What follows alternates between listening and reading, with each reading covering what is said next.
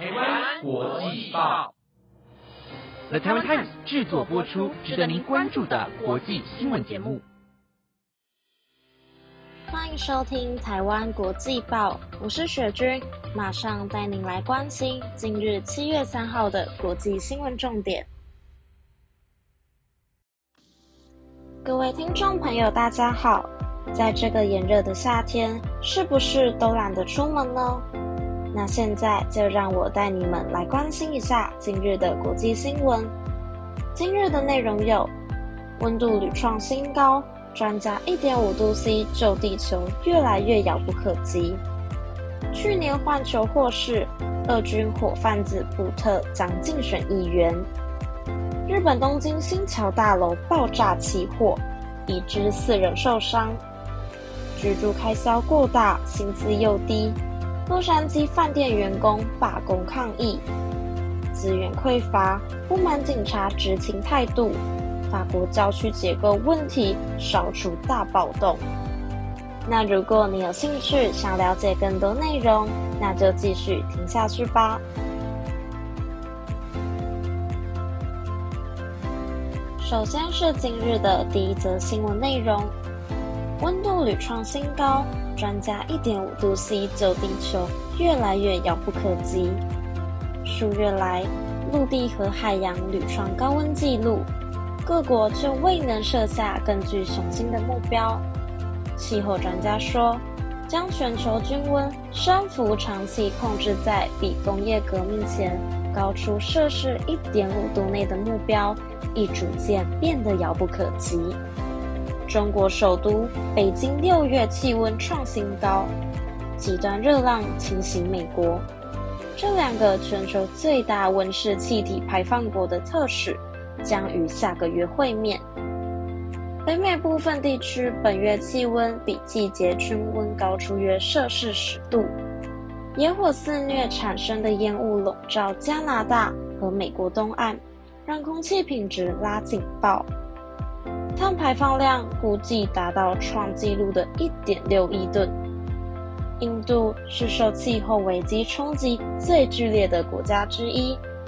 持续高温导致死亡人数激增，西班牙、伊朗和越南也出现极端高温。人们担心去年的致命夏季日后恐将成为常态。而第二则新闻内容：去年换球获释，二军火贩子布特将竞选议员。路透社报道。一度被美国称为“死亡商人”的布特，因军火交易罪被美国法院判刑二十五年，在美国监狱服刑十年，直到与格林纳换球才获释。俄罗斯新闻社引述俄罗斯极端民族主义政党自由民主党地方组织官员报道，布特已被提名为俄罗斯中部。乌里扬诺夫斯克议会候选人布特于二零零八年在泰国一场诱捕行动中落网。布特在将近二十年期间内出售武器给非洲、亚洲和南美洲的流氓国家、叛乱组织和残暴军阀，是世界最声名狼藉的军火商之一。布特返回俄罗斯后，公开加入自民党。这个政党名称中有自由民主，但观点极右翼、极端民族主义，也强烈拥护总统普京入侵乌克兰。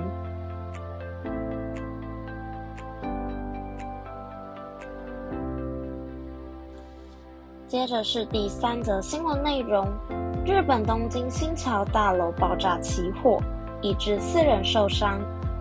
日本东京消防厅表示。东京都港区新桥一栋建筑物今天爆炸起火，有四人受伤。现场画面显示，一栋建筑物的二楼冒出火焰和浓烟。火灾发生时间为下午三点二十分左右，地点在新桥一处餐厅聚集区域。一名目击者告诉日本放送协会，声音震耳欲聋。仿佛有东西从顶楼掉下来。附近十字路口纸张散落一地，从散落的样子看来，马上就知道要爆炸了。消防厅发言人匿名告诉法新社，火场也传出爆炸声响，现场一共聚集三十二辆消防车。发言人说，有四人受伤，其中三人意识清楚。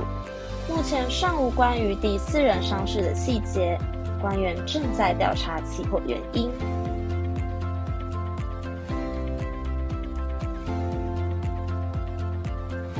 接着是今日第四则新闻：居住开销过大，薪资又低，洛杉矶饭店员工罢工抗议。工会代表表示。洛杉矶地区数以千计的饭店员工今天参与罢工，要求提高薪资并增加福利。因为居住在当地的开销过高，让低收入者难以住在离工作地点较近的地方。路透社报道，代表洛杉矶和橘郡等地六十多家主要饭店中一万五千名员工的工会。在饭店员工合约到期的第二天发动罢工，这是近年来美国餐旅业最大规模的罢工之一。这场劳资争端发生在美国国庆日假期，也就是最忙的暑假旅游旺季。这次罢工与近日第九周的好莱坞编剧罢工时间重叠。那对洛杉矶的经济与娱乐产业已造成莫大冲击。目前有十几家饭店的共数千名员工今天早上离开工作岗位，且随着罢工持续，数字还会增加。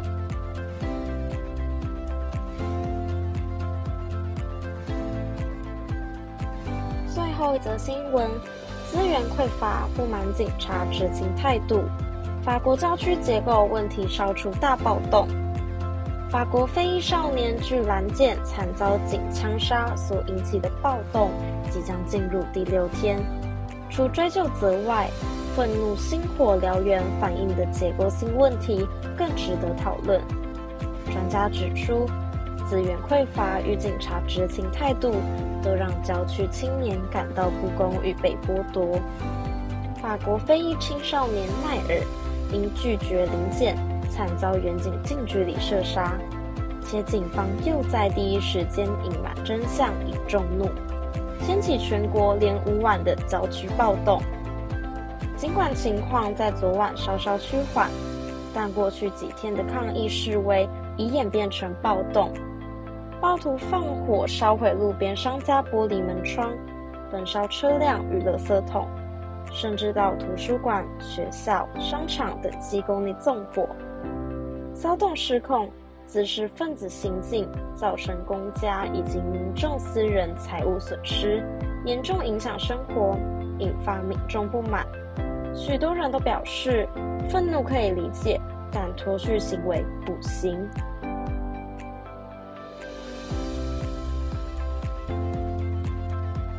以上就是我们今日的国际报内容，由了台湾 Times 制作播出。